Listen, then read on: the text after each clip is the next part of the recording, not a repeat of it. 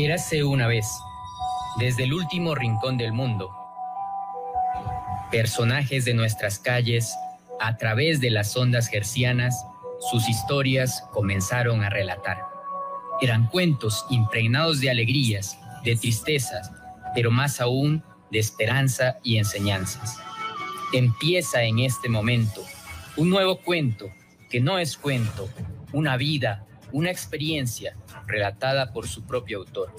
Bienvenidos a Cuentos que no son cuento.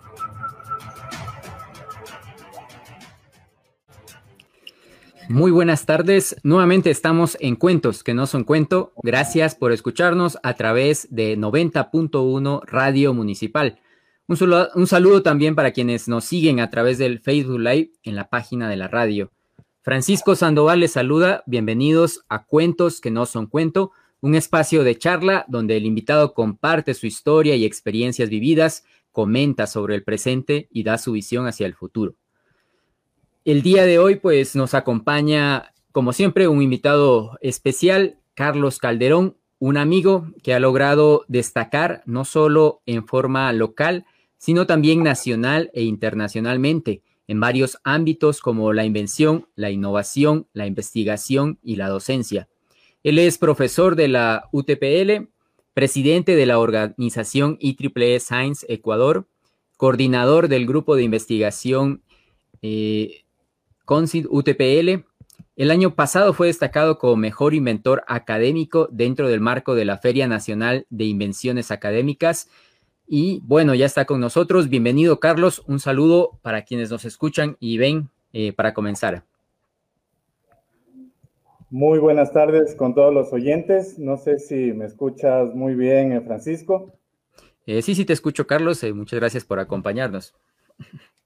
Ok, bueno, Gracias por la invitación. Bueno, y estamos aquí para contar cuentos, pues que no son cuentos, como dice, eh, como dice el dicho, cuentos que en realidad se ha convertido en, eh, eh, en cosas reales, en cosas plasmadas, que justamente estamos hoy para comentarlas. sí, bueno, como lo dices, igual es un poco una charla de, experiencias y, y, de situaciones vividas. Y bueno, creo que hay, muchas eh, situaciones dentro de, tu vida para comentarlas, eh, muchas experiencias y, muchos eh, buenos resultados, como lo comentaba al inicio en la presentación. Bueno, y sin más, Carlos, un poco para, empezar y para ir contextualizando, pues bueno, sé que eres oriundo de la provincia, cuéntanos un poco de esos orígenes, de esa infancia, qué recuerdos te, traen esos momentos, ¿no? Bueno, momentos de todas las emociones posibles, de, eh, de aprendizajes, de algunos logros, de frustraciones también. Eh, soy nacido en la ciudad de Loja, pero por las labores de, de, mi mamá, que es maestra, pues eh, fuimos a vivir a Zapotillo, de donde es originaria mi mamá, donde viven mis abuelos, y también he vivido en la ciudad del amor, principalmente en toda mi niñez y adolescencia en el Cantón Puyango. Eh, bueno, esa fueron mi, etapa inicial. Eh, no sé si, si empezamos con, eh, con la narración de, algunos sucesos, de algunos aprendizajes. Me, me, permito empezar por las experiencias que tuve en el colegio. hay, hubieron unas actividades que, que marcaron un poco mi, mi accionar. Una de ellas fue que mediante una reunión, una simple reunión de entre jóvenes, con el párroco de acá, de, la parroquia El Amor, y con una lideresa de juventudes, Isabel Córdoba, eh, recuerdo el nombre, en esa reunión decidimos, eh, decidimos hacer activismo. Bueno, ahora lo conocemos como activismo, como participación ciudadana, como voluntariado, pero en ese instante eran más bien las ganas desde nuestra, desde nuestra poca experiencia o desde nuestras habilidades, aportar con un granito de arena a, la ciudad, aportar con un granito de arena al cantón. Así que allí empezó en esa reunión lo que después se llamaría el Grupo Misionero Monseñor Leonidas Proaño y nuestro, eh, nuestro lema era ayúdanos a ayudar. Organizábamos iniciativas, actividades para recolectar fondos y para hacer, por ejemplo, agasajos para eh, por el Día de la Madre a, las eh, madrecitas de la tercera edad o a las madres del sector rural.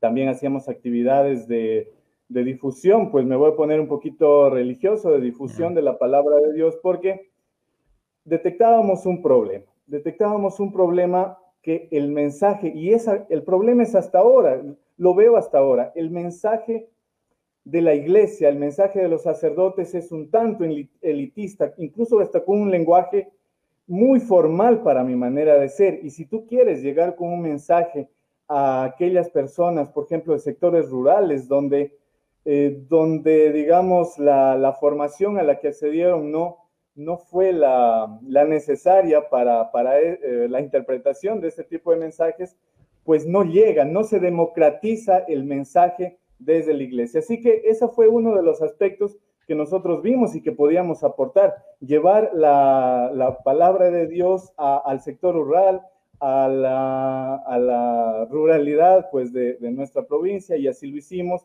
principalmente en los diciembres, principalmente en las Semanas Santas, hacíamos jornadas cruzadas de, mm, análisis de la Biblia, de mensajes, de analogías, de, enseñanzas que, estaban o que están en la, eh, eh, en, la Biblia. Y justamente ese fue otro de, nuestros, de nuestras misiones del grupo misionero. Y por otro lado era dinamizar, hacerle un quiebre a, estas jornadas religiosas que teníamos en el, en el Cantón Puyango. Por un lado, eh, me recuerdo, recuerdo tanto, hacíamos dramatizaciones de la Última Cena, dramatizaciones del Via Crucis, con, un sentido no, eh, no solamente de dramatizarlo, sino de democratizar aún más cuáles fueron esos mensajes de, de, esas épocas o de, eso que está narrado en, en, la Santa Biblia. Entonces eso, esas actividades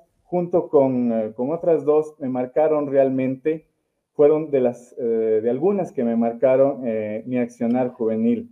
Con ese mismo grupo de jóvenes, recuerdo, nos eh, decidimos, ¿por qué no aportamos desde el punto de vista de las decisiones, en ese instante, de las decisiones que tenía el municipio, porque tenía el municipio proyectos con el sector rural productivo, con el sector rural de, en, ese, en ese tiempo de equidad de género, porque se, se, se hablaba mucho y se tenía muchas iniciativas en ese tiempo, 1998, de proyectos con equidad de género y equidad ante la igualdad de oportunidades con el sector rural. Y trabajábamos de la mano con ONGs. Entonces, estas actividades con las ONGs, participación ciudadana, ver los problemas contados por ellos mismos, contados por los campesinos, fue, fue otra de las, eh, de las experiencias que, que me hizo, me hizo, me generó un punto de quiebre en mi accionar. Y lo puedo resumir en, dos enseñanzas. La primera enseñanza, que la voy a mencionar a modo de, a modo de cuento, a modo de historia, imaginémonos, imaginémonos tan solo un instante conversando un joven de, de 15 años con un sacerdote, ese joven un poco rebelde, no, no desde el punto de vista de que es rockero, de que, de que es el relajoso, un tanto rebelde de las preguntas, de las tantas preguntas que tenía, sobre todo con la religión católica, que era lo que nos traía en esa conversación. Y la conversación fue acerca de los milagros. decíamos, pues, eh, o, decía yo acerca de los milagros sobre que suena un tanto no creíble que, el mar se abrió de, par en par, que el cielo se oscureció, eh, totalmente un negro, un negro añil y, tantas otras cosas que están de la mano a muchas historias de la Biblia, muchas narraciones, pero que con ese saborcito adicional de algo sobrenatural, eh, incluso uno como joven, 15 años, edad de colegio, empieza a dudar hasta de la misma historia por esos toques sobrenaturales. Entonces la, la discusión era sobre ello sobre los milagros, si en realidad existen, por qué no siguen existiendo, o si existieron, por qué no siguen habiendo en el presente, en el, instante en que nosotros vivimos. Y en ese instante el sacerdote, eh, es un sacerdote marista, me parece que era el eh, padre Gabriel o el padre Francisco, que me dice, pues estamos analizando mal los milagros, los estamos viendo desde la perspectiva que no lo deberíamos ver. debes analizarlos de la siguiente manera. El milagro, la, manera en que Dios intercede en, este mundo o en que Dios intercede en tu vida, no es que, que tu presencia es una luz que cae del cielo, que tu presencia es que la, tierra se abre en dos, que el mar se abre en dos. El milagro realmente existente en que la manera en que Dios intercede en cada una de nuestras vidas es por medio de las personas. Y ese, ese mensaje eh, fue, fue especial porque empiezas a, ver a las personas, eh, eh, empiezas a ver tus compañeros como la fuente de esos milagros, empiezas a decir que esa interacción, empiezas a razonar que esa interacción, mientras más rica, mientras más emotiva, mientras más transparente sea, pues van a pasar buenas cosas y, bueno, esa fue una de las enseñanzas que realmente ah. marcó mi accionar a, nivel, a nivel juvenil. Y otra de las cosas que justamente vino en las conversaciones con, con los tutores que teníamos en los cursos fue que nunca demos nada por hecho, que sucede así o que esto está así simplemente porque tiene que suceder, sino qué hay detrás de ello. Me, pongo a, a, ver tu, tu, interesante programa, por ejemplo, este fin de semana, y en todo hay un, una cantidad de horas detrás, hay horas invertidas en, eh, eh, en, la generación de esos videos, en la generación de, las ideas a tratar, en la investigación a los entrevistados, en el marketing que tienes que hacerle al, programa, en la edición del video. Son horas y horas invertidas, inclusive ver un poco más a fondo cuál es la misión de ello. E, e, este, este programa tiene una misión loable que es de llevar historias, de democratizar ciertas historias, llevar a todo mundo esas historias para poder inspirar a más jóvenes, poder inspirar a más gente y, que Loja y que el Ecuador tenga más masa crítica, que tenga, que tenga ese ñeque que todos queremos. Entonces, si vemos siempre el más allá de las cosas, vamos a, a hilar fino en cuánto trabajo hay detrás de cada cosa que observamos, de cada fotografía, de cada, eh, de cada dispositivo, de cada equipo y de cada iniciativa. Esas dos fueron, fueron realmente las que más recuerdo que, que cambiaron mucho en mi manera de ver las cosas, en, ese, en esa cosmovisión que uno tiene como joven de, de incredulidad, de muchas cosas que observamos en, eh, en esos tiempos. Claro, y bueno, mira, Carlos, que, bueno, esta parte, por ejemplo, de, tu historia no la conocía mucho, pero me da también para entender un poco luego eh, cómo has ido trabajando, cómo has ido desarrollando eh, en, tu trabajo, ¿no? Y también eh, porque siempre has, tenido impregnado un poco la, parte social también dentro de, del trabajo que has ido desarrollando, ¿no? Y eso creo que es también de admirar. Bueno, y bueno, entiendo que el estudio en cuanto a escuela, colegio, lo hiciste entonces ahí en la, en, en Alamor, ¿no? Zapotillo Alamor. Eh, ¿Cómo fue esa transición luego hacia, hacia la ciudad de, Loja ya para, para ir hacia la universidad? ¿Se sintió o no la diferencia? Claro que sí, claro, muchísimo. De hecho, bueno, para contarlo, eh, para contarlo así en orden, eh, hubo, hubo algo que me, que me dio mucha curiosidad de explorarlo en el instante que yo era joven, habían unos videos del cómo se hace, era incluso una propaganda que te mostraban si, quieres saber cómo se fabrica los bombones, los esferográficos, los lápices, habían unos videos cortos que daban como comerciales y daban la historia de cómo, de cómo, de cómo se fabrica, se, llamaba cómo, cómo se hace justamente. Sí, lo recuerdo.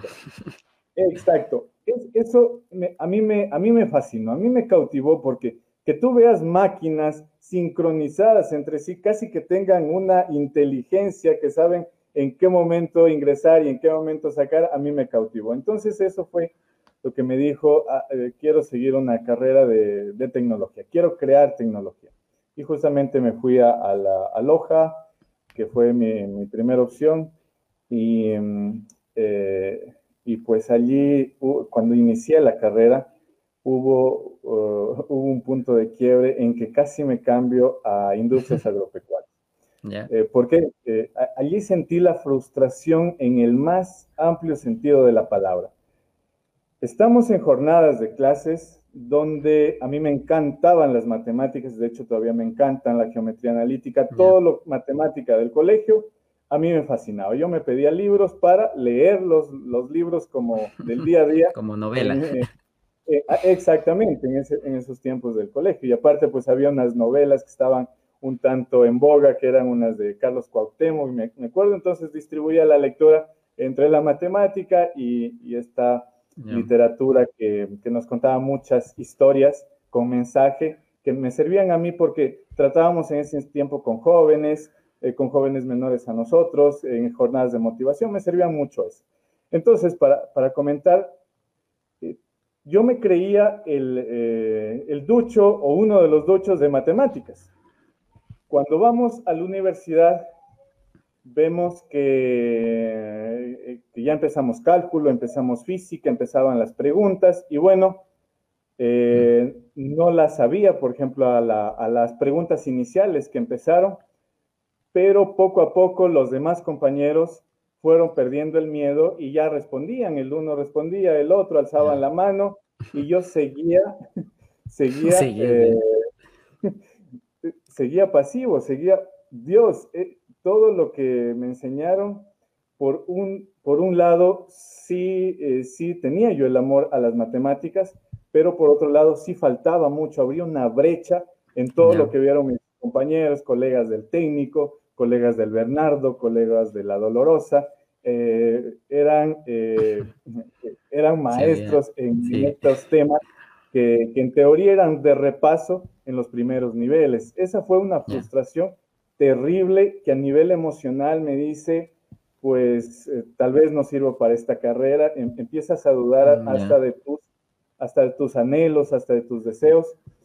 Y bueno, y ahí nació, ahí nació el ratón de biblioteca, en esas mismas jornadas, los siguientes, eh, las siguientes semanas, los siguientes meses, incluso hasta los siguientes años, visitaba la biblioteca con total regularidad para evitar justamente estos vacíos que tuve al inicio.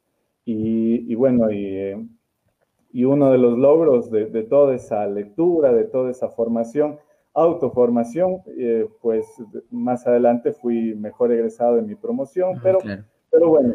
Y si no estoy mal, si no estoy mal, tú, Carlos. Si no estoy mal, tú, Carlos, es de, la primera promoción que, salió, ¿no? De electrónica, de, la universidad. Exacto, exacto, es, de la primera promoción.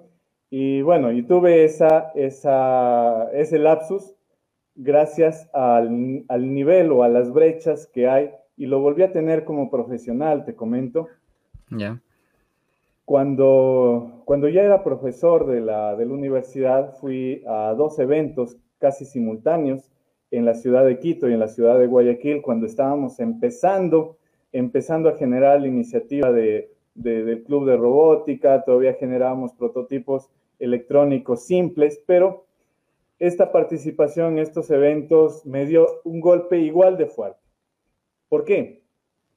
empiezas tú a ver el nivel que tienen en, otras universidades y no tanto el nivel, sino toda esa infraestructura, todo ese equipamiento que tienen. Y tú dices, yo creo que eché a perder mi formación profesional.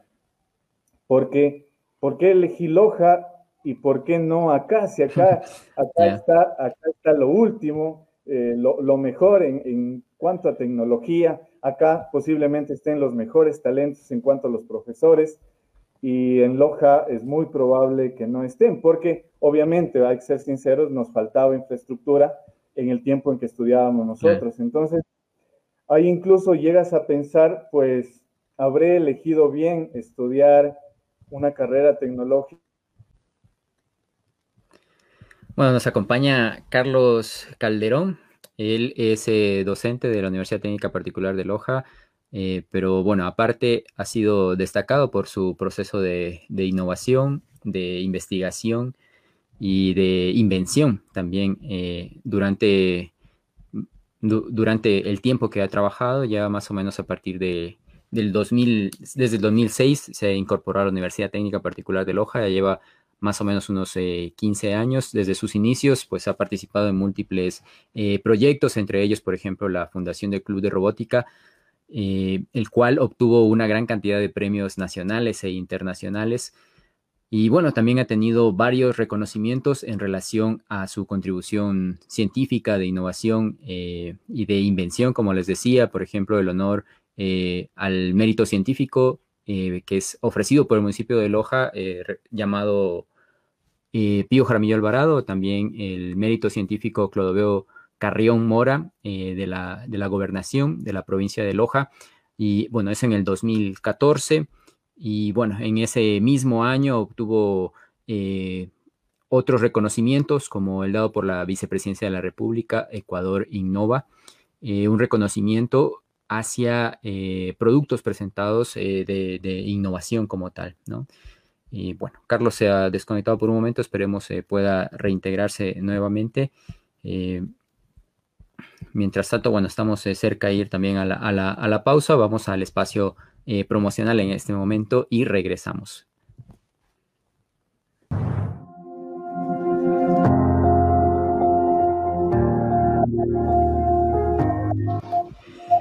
Bueno, estamos de vuelta en cuentos que no son cuento.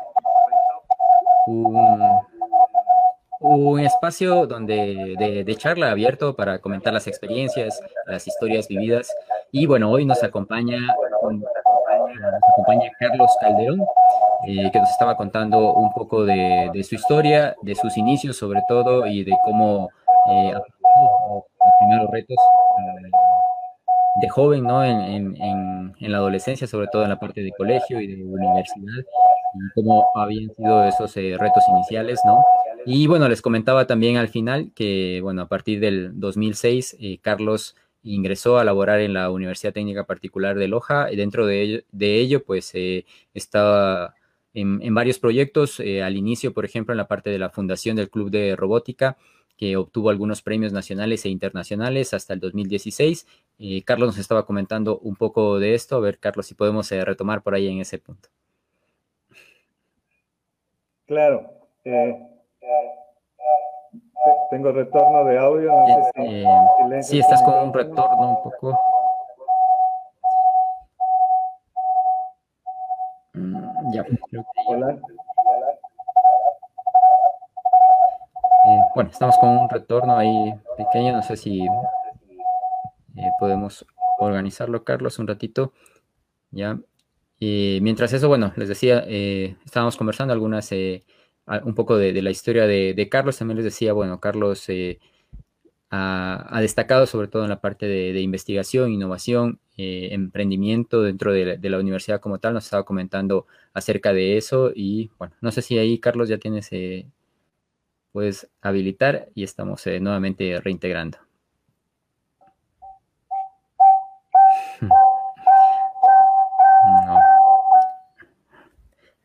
bueno, igual Dentro de eso le hemos eh, solicitado a Carlos que nos eh, colabore con algunos momentos, ¿no? Siete momentos eh, que hayan marcado parte de, su vida para dentro de ellos, dentro de ese margen ir conversando. ya nos hemos mencionado algunos de ellos, primero en, la línea del colegio, luego hacia la parte de su carrera de ingeniería.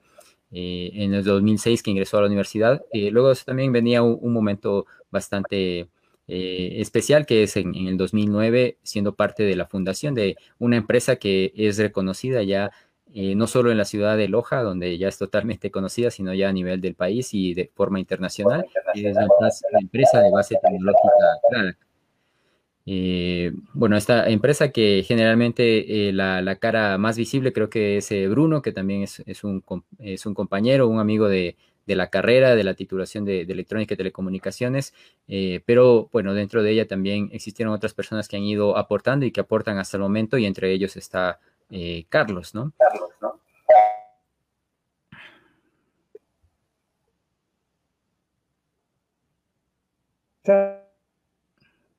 Eh, no, no, te estamos escuchando, no tienes todavía algo de audio.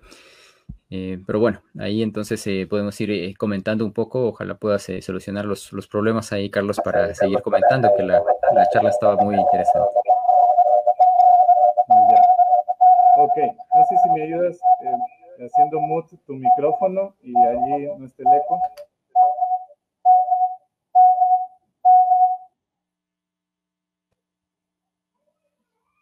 Hola. Y se escucha bien, continúa. Disculpas por, los, fallos técnicos. Se sigue escuchando el eco.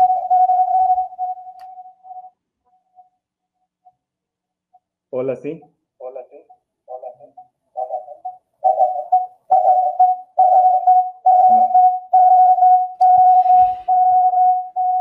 Bueno, estamos ahí con alguna complicación en el sonido con, con Carlos, esperemos, eh, ojalá pueda solucionarse, siempre suele pasar y, pasa, ¿no? Entre en todos los tiempos, ¿no? Y bueno, veníamos con una charla bastante interesante ahí contando un poco de, de, la vida de, de, Carlos, ¿no?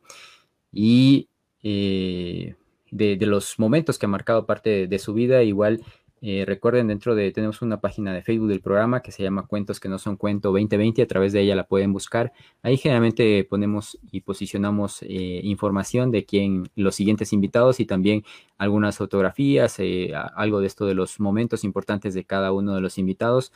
pondremos en estos días también algunas fotografías que nos ha hecho llegar Carlos. Y dentro de, de esos momentos importantes también estaba eh, les decía al inicio que, bueno, es, es, parte y es fundador también del Laboratorio de Prototipos de Electrónica y Robótica eh, que, se, que existen en la Universidad Técnica y aparte de un grupo de investigación de control y sistemas inteligentes. Eh, como ven, bueno, tiene varias aristas dentro de las cuales ha, estado desarrollando proyectos de diferentes tipos, no solo en la parte de, docencia, sino también hacia la investigación, la, la innovación y, la invención, ¿no? Que es eh, otro punto. Y bueno, asociado todo eso hacia también eh, el vínculo que tiene con, la empresa y la sociedad. Eh, creo que Carlos como tal ha ido abordando varios espacios muy, muy importantes, ¿no? Entonces, bueno, no sé si Carlos ahí retomaste un poco con el, el sonido. Hola. Hola. Hola.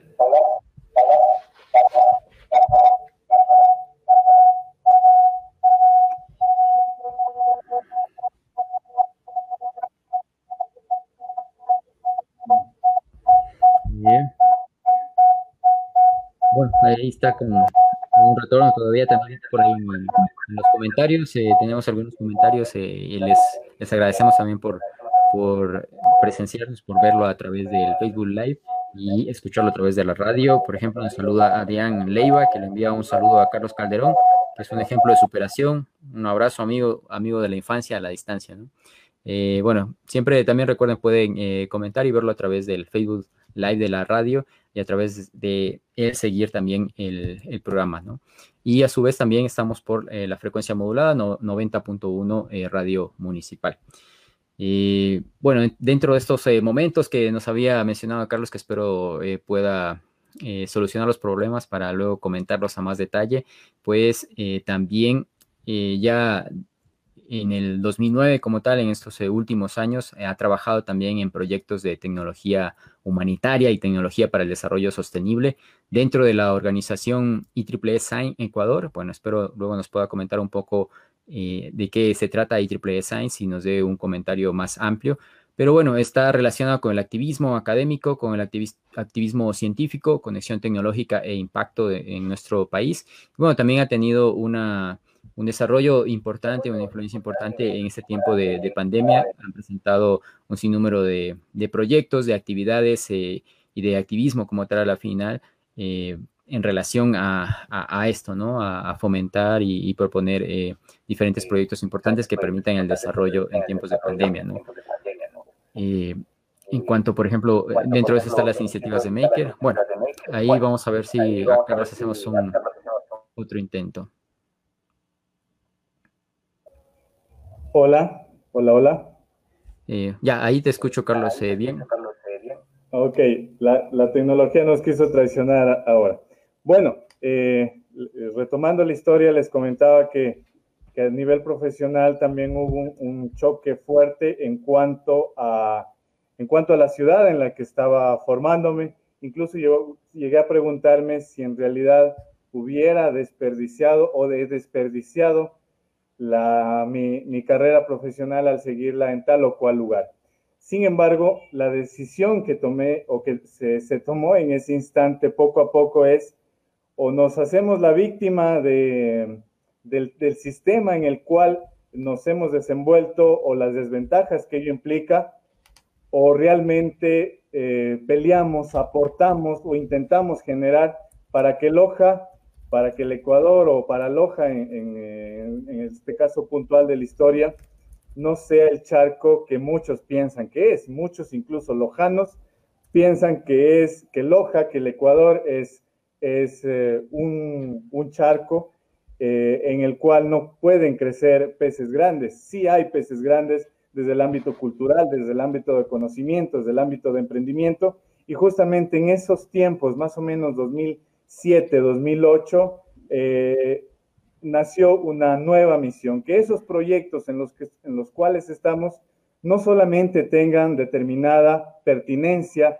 que ayuden, que esa era mi finalidad, que ayuden a los demás, sino también intentar ser los mejores de nuestro nicho de conocimiento, intentar ser los mejores a nivel nacional y a nivel latinoamericano, que el Loja ya no sea visto como el charco en ciencia y tecnología, que Loja ya no sea visto como el charco en, en robótica, en conocimiento, en investigación, en innovación tecnológica, sino que Loja esté entre los primeros nombres de Latinoamérica o entre los primeros nombres de Ecuador en robótica, en innovación tecnológica, en tecnología para la industria, en, emprendimiento basado en tecnología y todas esas líneas en las cuales pues eh, nosotros estamos generando actividad y generando iniciativas.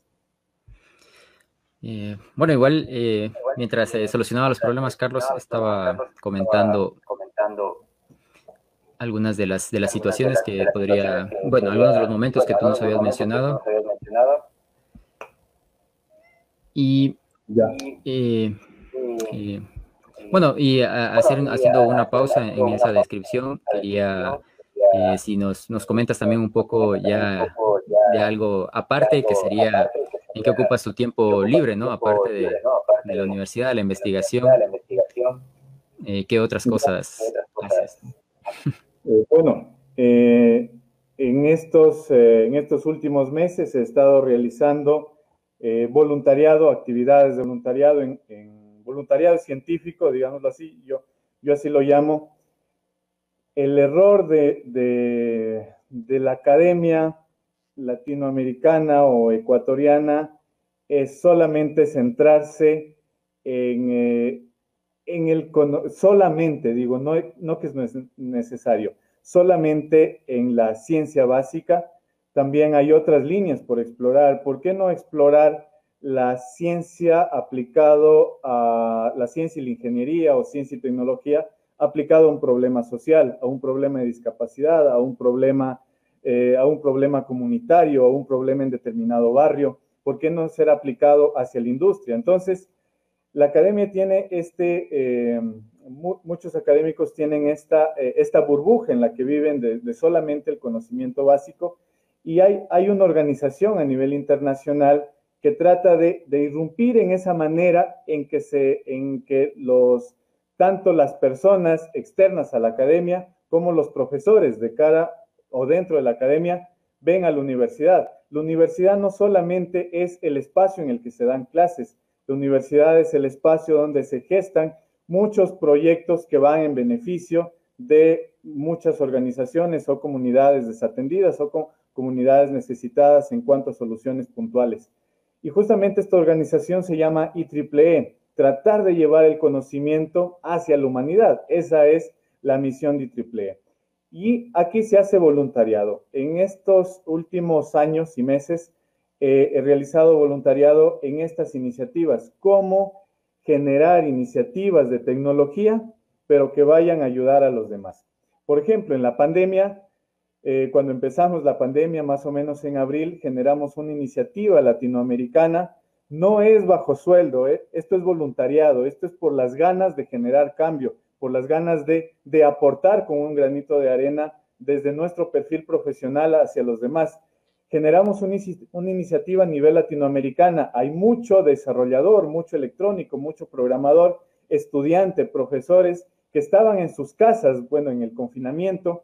¿Y qué tal si utilizamos ese tiempo libre de ellos o ese tiempo que puedan darnos ellos para poder gestar, poder generar, poder crear soluciones tecnológicas pero que estas soluciones tecnológicas aporten de una o de otra manera a las consecuencias de la pandemia. Así nació la idea y lo, la generamos o la lanzamos, a, lo lanzamos a este proyecto, principalmente dos voluntarios, eh, mi persona y Ronnie Cabrera, que es eh, un excelente profesional salido de Loja, es lojano, con, con el cual gestamos este proyecto para activar a muchos profesionales y sobre todo para a las mejores ideas financiar el capital semilla para eh, que puedan, eh, que pueda ver la realidad de esos proyectos. Entonces, eh, hicimos este evento latinoamericano, gestionamos premios de mil dólares para los tres primeros lugares y que estos mil dólares les sirvan a estos ingenieros o a estos estudiantes de ingeniería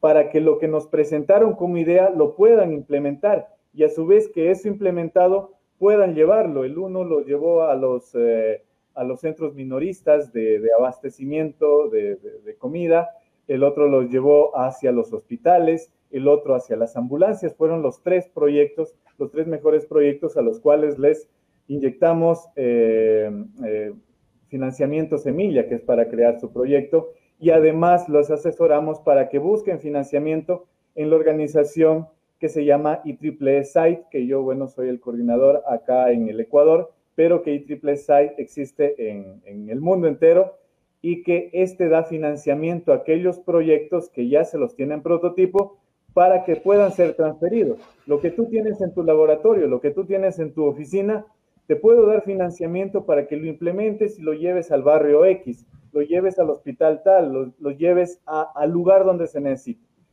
Sumando todos estos cinco proyectos que ganaron financiamiento, más los otros tres proyectos que fueron los ganadores del concurso, más o menos se gestionó o se, impactó en 24 mil dólares en cash, 24 mil dólares en efectivo para estas iniciativas eh, a nivel latinoamericano. No, no solamente fueron a nivel nacional, sino a nivel latinoamericano. Y así hemos, generando, hemos ido generando un montón de iniciativas a lo largo de, estos últimos años para activar a muchas personas, para generar proyectos, generar iniciativas que, que, salgan de esa burbuja que es la academia, que, que, vayan hacia, hacia el lugar rural donde se necesitan, que vayan al sector productivo rural donde se necesitan o que vayan a, las, a cierta institución con discapacidades que lo pueden necesitar o algún sector productivo que, que quiera ayudarse de la tecnología para producir con, digamos, con una mejor calidad y que por eh, tal o cual causa desconoce que eso se hace en nuestra ciudad, que eso se puede hacer en nuestro país, que no necesariamente debe pagar el millón de dólares para que su máquina sea más eficiente, que eso lo podemos hacer los profesionales locales o los profesionales de nuestro país. Hay tantas maneras de ayudar desde el punto de vista de tecnología que que bueno, y en eso estamos, en el voluntariado científico, en el voluntariado de llevar la ingeniería o la tecnología hacia los, eh, las personas pues, que, los necesitan o los usuarios que están eh, necesitando este tipo de soluciones. Eso, eso también eh, es mi actividad más allá de la academia que la llevo en OTPL. Bueno, ahí tienes muchas actividades disponibles. Eh, Carlos, tal vez tengas eh, alguna página de Facebook que esté abierta y que esté dando el retorno, por si acaso. bueno, y bueno, también eh, creo que dentro del año pasado, sobre todo, bueno, que fue un año atípico para, para todos, pero en tu caso también trajo buenas experiencias y una de ellas creo fue el hecho de, de ser reconocido como mejor inventor académico por CEDIA, ¿no? 2020, eh, porque quizás nos puedes contar un poco a qué se debe este, esta mención también y, qué es lo, lo, que premia como tal. ¿no? Sí, bueno, eh, una de las, eh, de las misiones, como les comentaba, es generar tecnología. Sí, generar tecnología que potencialmente a corto plazo, a mediano plazo, a un más largo, a un mayor plazo, pueda servir a, a algún sector. Entonces, eh, estos se llaman inventos, digamos, dentro de las películas, dentro de las series que vemos o programas, estas cosas se llaman inventos, pero que, no, que son inventos en el instante en que se genera algo que nosotros en las universidades le llamamos patentes. no la patente municipal de, los locales comerciales, sino la patente de, del invento. Es decir, es como que lo inscribo a esa creación y que es en realidad una creación, no es algo que lo vi, no es algo que lo vi en internet, lo vi en un video y, y lo plasmo como una patente, como un invento.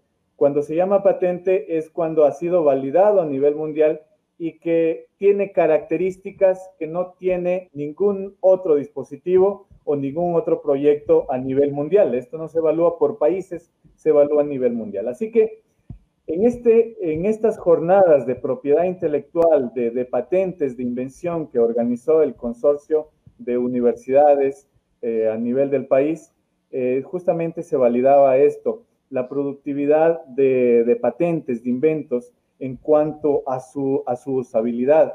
Las patentes que yo presenté eran relacionadas a cómo llegar con juegos educativos a niños con discapacidad visual. El niño o las personas con discapacidad visual que están aprendiendo, aprendiendo el, código braille, aprendiendo números, aprendiendo sus operaciones matemáticas, aprendiendo sílabas, eh, muchas de las veces necesitan, necesitan juegos educativos, pero se ven coartadas estas necesidades de fortalecer el aprendizaje porque para ellos no existen juegos educativos, eh, juegos educativos, tangibles, que ellos puedan palparlos, sino pues eh, existen los típicos juegos educativos en aplicaciones móviles, en tablets, que para un niño con discapacidad visual, pues es muy difícil, es complicadísimo fortalecer o dinamizar el proceso de enseñanza-aprendizaje con ese tipo de juegos.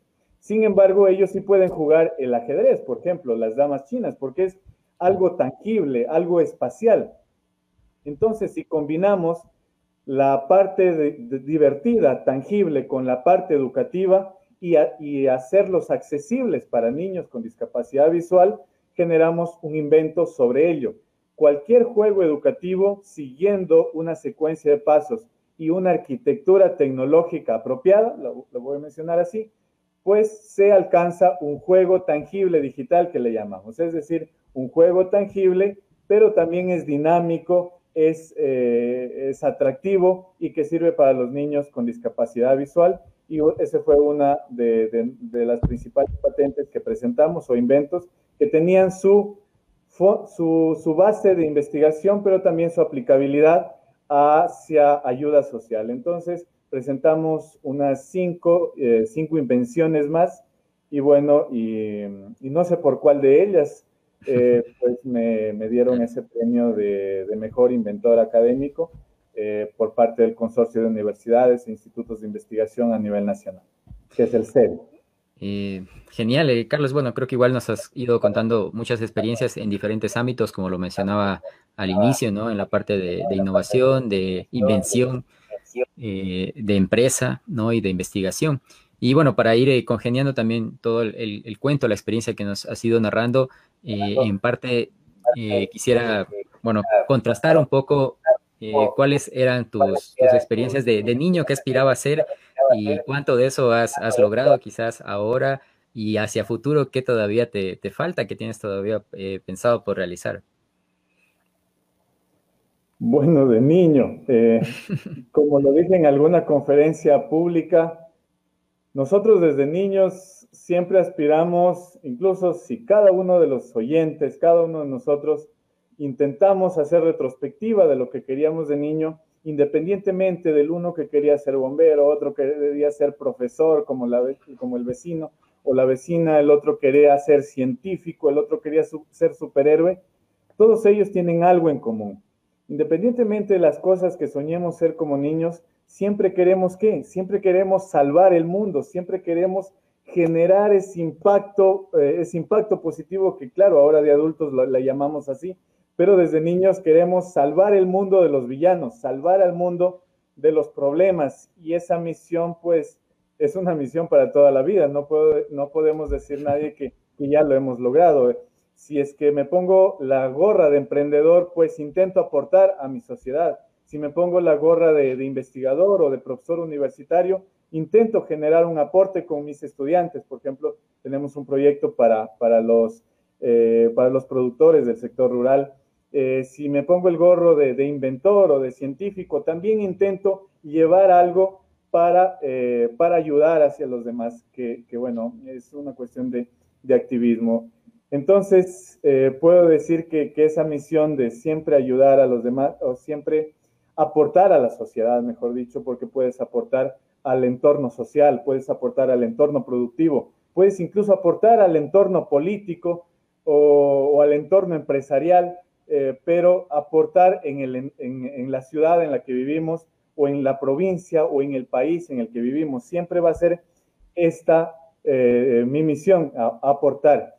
Desde ese pequeño nicho que es el mío, que es de la parte tecnológica. Hay especialistas en cultura, especialistas en política, especialistas en tantas cosas que cada uno de ellos va a tener su misión específica. Es lo mío, la tecnología, intento generar un impacto positivo en la ciudad en la que estoy, en la universidad en la que estoy y bueno, también en el país en el que, en el que estoy viviendo, que, que pasen de ser tal vez las peores opciones para vivir o para emprender o para generar conocimiento a que sean las mejores opciones para, para desenvolvernos, las mejores opciones para, para crear mi empresa tecnológica o las mejores opciones para generar conocimiento, para generar ciencia y para generar tecnología. Es la misión de, debe ser la misión de cada uno de nosotros, cambiar ese, eh, ese punto de vista de que no vivimos en, en un charco, sino que eh, fortalecer eh, ese escenario para que sea no de los peores del mundo, sino de los mejores, de los más relucientes, de los más productivos del mundo. Eso te puedo comentar con respecto a tu pregunta. Ah, Carlos, eh, y bueno, ya hacia el cierre y, siendo tú quizás reconocido como inventor, creo que todo niño o muchos niños eh, piensan en eso como ideal también, ¿no? El hecho de, inventar algo, de, ser inventor o poder eh, crear grandes cosas en su momento con, lo que tienen a su alcance, ¿no? Entonces, también ya hacia el cierre quizás un, mensaje hacia los niños, jóvenes que están en ese camino y en ese proceso de, de querer construir sus ideas y lograrlas, eh, ¿qué podrías tú comentarles hacia ellos? Claro, eh, en, una charla para jóvenes les mencionaba que, no importa la carrera en la, que se animen a seguir, psicología, diseño, telecomunicaciones, computación, eh, esto, la, profesión debe ser vista desde, ya no solamente desde un punto de análisis, Muchos ven a la profesión incluso antes de seguir la carrera como que va a ser el medio para que mes a mes ganar el salario, es decir, va a ser el medio de subsistencia su profesión y su trabajo.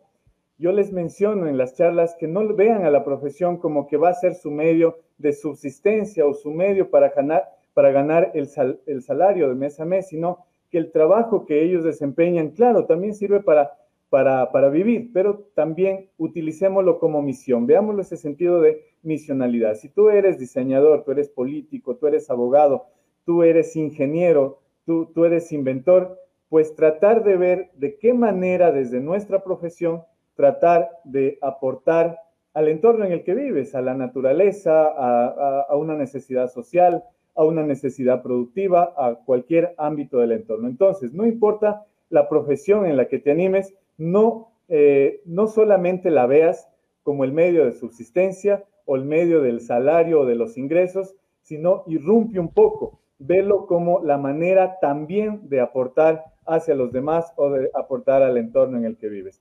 Y por otro lado, siempre es necesario transversalmente algo que quiero recalcar, la ética del esfuerzo. Todo, todo, todo logro, todo objetivo que nosotros queremos nos va a costar.